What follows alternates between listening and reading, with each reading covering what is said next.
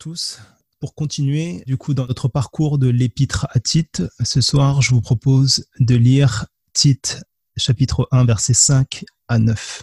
Je vais lire au nom de Jésus. Je t'ai laissé en Crète afin que tu mettes en ordre ce qui reste à régler et que selon mes instructions, tu établisses des anciens dans chaque ville. S'il s'y trouve quelques hommes irréprochables, maris d'une seule femme, ayant des enfants fidèles, qui ne soient ni accusés de débauche ni indisciplinés, il faut en effet que l'évêque soit irréprochable comme intendant de Dieu, qu'il ne soit ni arrogant, ni coléreux, ni adonné au vin, ni violent, ni âpre au gain, mais qu'il soit hospitalier, ami du bien, sensé, juste, consacré, maître de lui, attaché à la parole authentique telle qu'elle a été enseignée, afin d'être capable d'exhorter selon la sainte doctrine et de convaincre les contradicteurs. Amen. Donc, comme nous l'avons vu, cette lettre de Paul est adressée à Tite et à partir du verset 5, on comprend que Tite a une mission qui est d'établir des anciens dans chaque ville de Crète. D'ailleurs, le terme ancien, qui est en grec presbyteros, d'où est dérivé le terme presbytère ou évêque, fait référence à celui qui est à la charge des églises.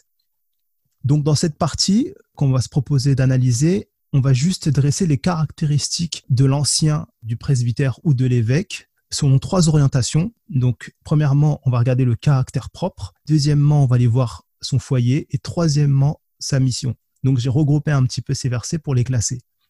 Donc, son caractère propre, on va juste les recenser. Donc, c'est d'être irréprochable, car il est économe de Dieu. Donc, il gère en fait les biens de Dieu, donc que ce soit de manière spirituelle, mais également matérielle aussi. Il faut qu'il ait aussi cette sensibilité-là parce qu'il s'occupe des affaires de Dieu.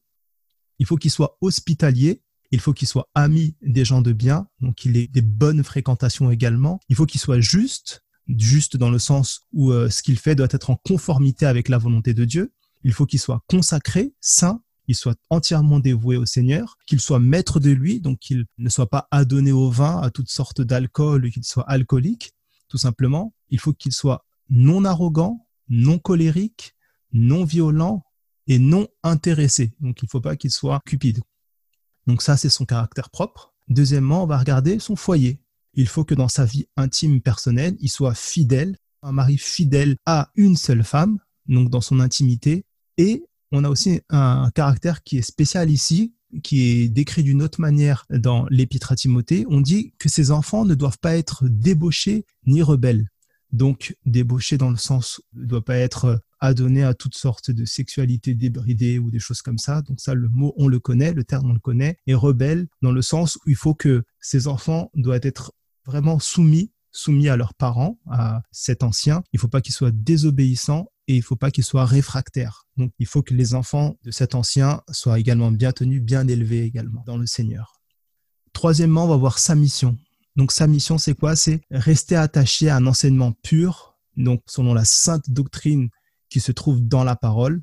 Et cet enseignement pur sert à exhorter.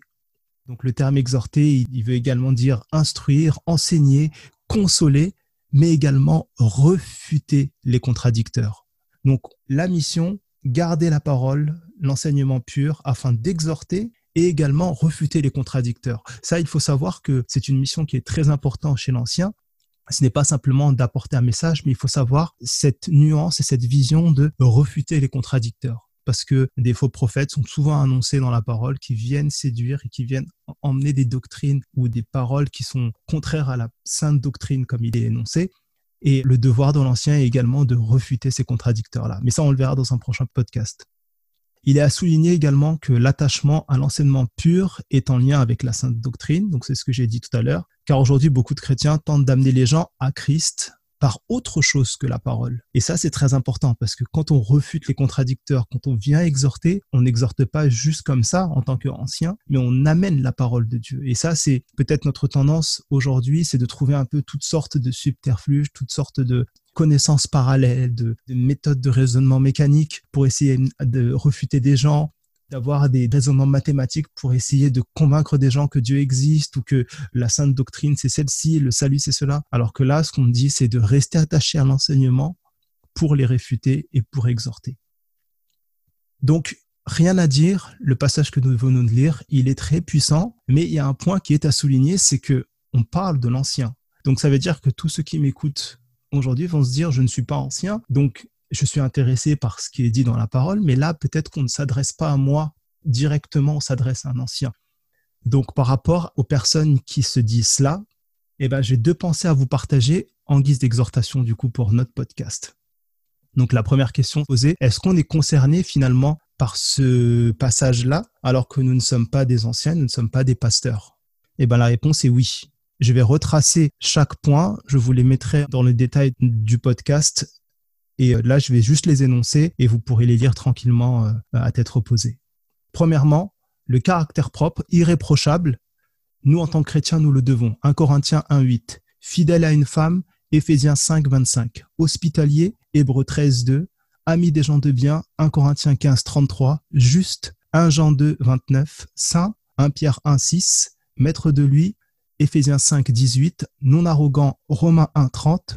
Non colérique, Éphésiens 4.26. Non violent, Romains 1.29 non intéressé ou non cupide, Matthieu 6, 24.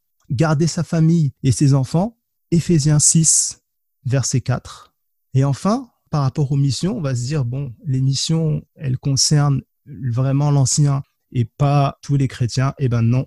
Garder la parole telle que nous l'avons reçue, l'enseignement pur, Hébreu 13, 9 en parle. Exhorter les autres, est-ce que c'est que l'ancien qui le fait? Non. Exhortez-vous les uns les autres, dit la parole en Hébreu 3, verset 13.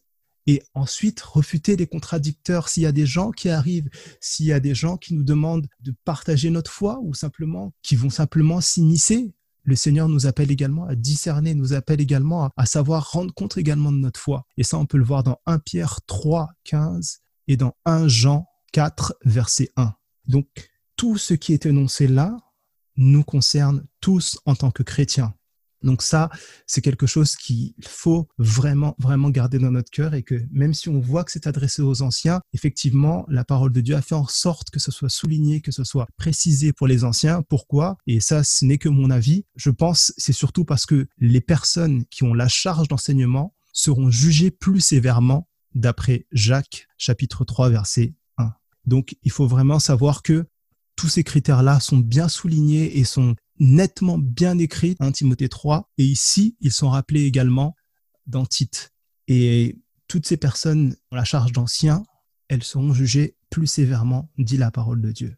Cela m'amène à la deuxième pensée. Donc nous sommes tous, en tant que chrétiens, concernés par ce passage. Et deuxième pensée, c'est la charge qu'avait Tite, je pense, a dû être très très difficile qui de nous peut dire qu'il a tous ces caractères en lui et qu'il sait parfaitement tout cela et il a soin d'exhorter facilement ses frères, il sait garder parfaitement son foyer, il a tous les attributs du caractère propre de l'ancien. Qui peut dire ça? Je ne sais pas comment Tite a fait pour trouver ces anciens-là, mais je pense qu'il a dû vraiment prier, remettre vraiment entre les mains du Seigneur, fait preuve de discernement. Et même aujourd'hui, est-ce qu'on peut se dire, nous, que nous avons ces caractères-là? Même en tant qu'ancien, est-ce que les pasteurs peuvent le dire? Est-ce que tout le monde peut dire oui, moi effectivement là, euh, je m'y reconnais, je suis vraiment juste, non colérique, non arrogant, non intéressé, je suis maître de moi, je suis fidèle, j'ai que des bonnes fréquentations, je suis hospitalier, j'accueille les gens, j'exhorte. Je pense que honnêtement, avec humilité devant Dieu, personne, personne n'a tous ces attributs-là. Et c'est pour ce quoi il est important d'une de prier pour les anciens qui doivent revêtir de ces caractères-là, nos anciens nos pasteurs, nos évêques ou nos presbytères qui nous dirigent, de les porter en prière pour qu'ils puissent être façonnés, fortifiés pour revêtir les caractères qui sont exigés dans la parole. Et de deux, il faut que nous prions également pour que nous ayons également ces caractères-là. Et avant de prier pour demander cela, il faut déjà que nous nous remettons en question par rapport à ces caractères-là et que nous amenons tout ça à la croix, nous nous repentons si nous n'avons pas fait preuve de ces caractères que le Seigneur nous demande, qui sont simplement pour tous les chrétiens et pas seulement pour les anciens, mais que l'on puisse vraiment nous décharger de ce qui est mauvais et de revêtir de ce qui est bon, ce qui vient du Seigneur, ce qui est agréable, ce qui est parfait, nous dit la parole. Voici alors mes deux exhortations que nous puissions prier pour nos responsables et que nous puissions tout simplement revêtir et nous identifier parce que c'est très compliqué de revêtir tous ces caractères-là, mais le Seigneur, si nous saisissons vraiment sa parole avec foi, si nous vivons vraiment le pardon qu'il nous offre parce que nous nous sommes vraiment repentis, nous avons été sincères devant lui, il nous donne son esprit qui nous façonne, qui nous permet de croître de gloire en gloire dans la foi, en l'amour du Christ qui travaille à notre place, qui travaille en nous. Voilà les deux exhortations pour aujourd'hui et nous verrons dans un prochain podcast qu'est-ce qui est à l'origine du dressage du portrait que Paul fait ici et principalement les problèmes de l'Église suite aux personnes qui viennent amener un petit peu de contradiction. Que le Seigneur vous bénisse et qu'il vous garde. Amen.